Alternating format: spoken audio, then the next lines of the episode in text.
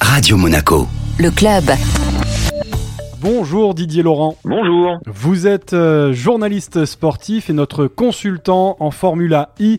Et justement, on va parler aujourd'hui du prochain Monaco e-Prix qui aura lieu ce samedi 6 mai en principauté. Didier, faisons euh, d'abord euh, un point d'étape. Où en est-on de la saison en cours? Pascal Verlaine domine pour l'instant le, classement général en ce qui concerne les pilotes. Alors effectivement, Pascal Verlaine domine légèrement. Il a seulement 4 points d'avance sur Nick Cassidy de l'écurie Vision Racing et 19 points sur euh, Jean-Éric Vergne de DS Donc ça veut dire que euh, ces pilotes-là se tiennent dans moins d'un e puisque euh, quand on gagne une course, on gagne 25 points. On est pile à mi-saison. On a fait 8 courses sur 16.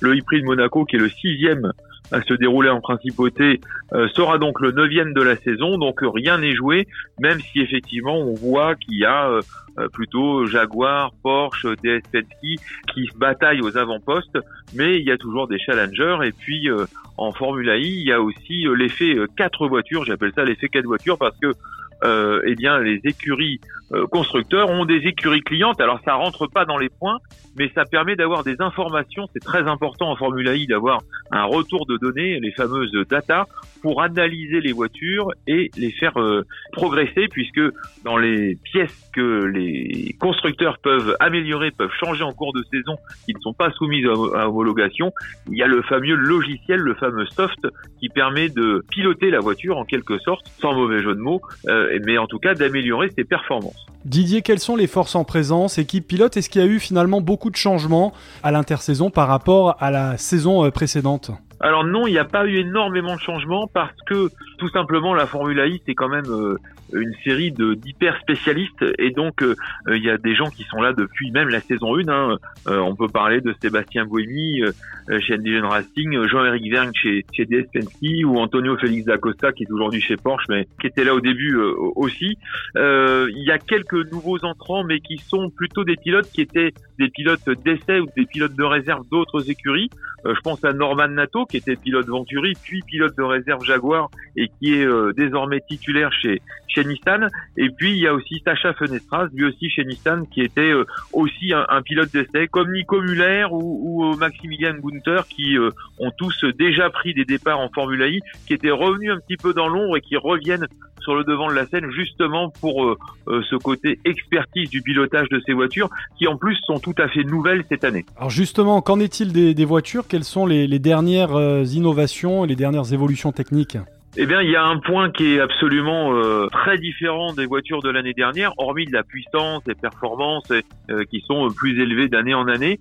C'est que les voitures de cette année, eh bien, elles ont pas, elles n'ont pas un, mais deux moteurs électriques. C'est-à-dire que il y a le moteur électrique arrière qui entraîne les roues qui fait toute la puissance de, la voiture, mais il y a aussi un moteur électrique à l'avant. Alors vous allez me dire, on aurait pu faire donc des monoplaces à quatre roues motrices, mais ce n'est pas le cas parce que ce moteur électrique, lui, il sert de générateur. C'est-à-dire que dans un moteur électrique, il y a un frein moteur très important, mais ce frein moteur sert aussi de générateur d'énergie. C'est-à-dire que tout ce qui est ralentissement, freinage, eh bien, euh, ça dissipe de l'énergie et cette énergie est récupérée par ce moteur électrique qui sert à recharger les batteries. Il faut savoir que si les voitures électriques de la Formule I accéléraient tout le temps sans recharger les batteries, elles feraient à peine la moitié de la course avant de tomber en panne. Didier, euh, le circuit de Monaco euh, est l'un des circuits les plus mythiques au monde, en particulier en, en, termes de Formule 1, mais est-ce qu'il en est de même pour le petit monde de la Formule I finalement? Alors le circuit de Monaco, il est mythique pour tout le monde, que ce soit pour la Formule 1 ou les autres séries, et euh, tous les pilotes qui, qui roulent en, en, Formule I vous le diront. Euh, bon, d'une part, la plupart habitent à Monaco, donc euh, c'est un peu la course à domicile, mais surtout c'est un circuit agréable. Euh, en Formule I, euh, il est très adapté. Il y a beaucoup plus de dépassements qu'en Formule 1. Les stratégies sont différentes. Et puis euh, surtout, bah, comme un peu les 24 heures du Mans ou les 500 miles d'Indianapolis, accrocher à son palmarès le e-prix ou le Grand Prix ou n'importe quelle course qu'on peut gagner à Monaco, ça compte presque plus que dans une autre course, même s'il n'y a pas plus de points à ramasser. Est-ce qu'il y aura des nouveautés cette année sur ce Monaco e-prix Alors le Monaco e c'est la troisième année sur le grand circuit. Euh, les autres années, il y avait des, petites, euh, des petits écarts dans les virages euh, par rapport à celui de la Formule 1. Cette année, je pense que c'est exactement le, exactement le même. alors évidemment, on peut pas comparer les performances des Formule 1 qui sont des voitures électriques de 500 chevaux et, assez lourdes avec des Formule 1 qui sont beaucoup plus puissantes et, et un petit peu plus légères.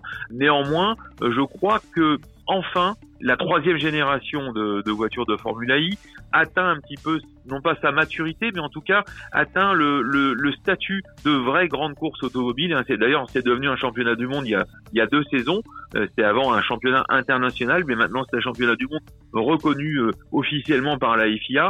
Et je crois qu'on va avoir vraiment un spectacle intéressant parce que c'est une série où ça bataille beaucoup, où les performances sont très proches et où les pilotes évidemment euh, ont envie d'accrocher de, la victoire à leur palmarès. Alors c'est toujours très difficile en Formula I de, de faire des pronostics, hein, de savoir quel pilote va l'emporter, mais euh, est-ce qu'il y a euh, parmi tous les concurrents euh, en lice cette saison un pilote peut-être qui aurait un, un avantage sur ce circuit monégasque? Ce qui est certain, c'est que je pense que pour les favoris, on peut regarder du côté de Jaguar, mais aussi de Porsche ou de DS. Euh, il y a aussi les équipes satellites. Et si on regarde euh, le vainqueur de l'année dernière, c'était Stoffel Van qui est un résident monégasque. Euh, il était à l'époque chez Mercedes. Il est champion du monde en titre. Il est chez DS Penske cette année avec Jean-Éric Vergne. Euh, il n'a pas eu beaucoup de chance depuis le début de la saison, mais il a fait quand même une pole position euh, à Sao Paulo. Et donc je pense que, comme beaucoup d'autres, il aura bien évidemment euh, très envie de remporter cette course.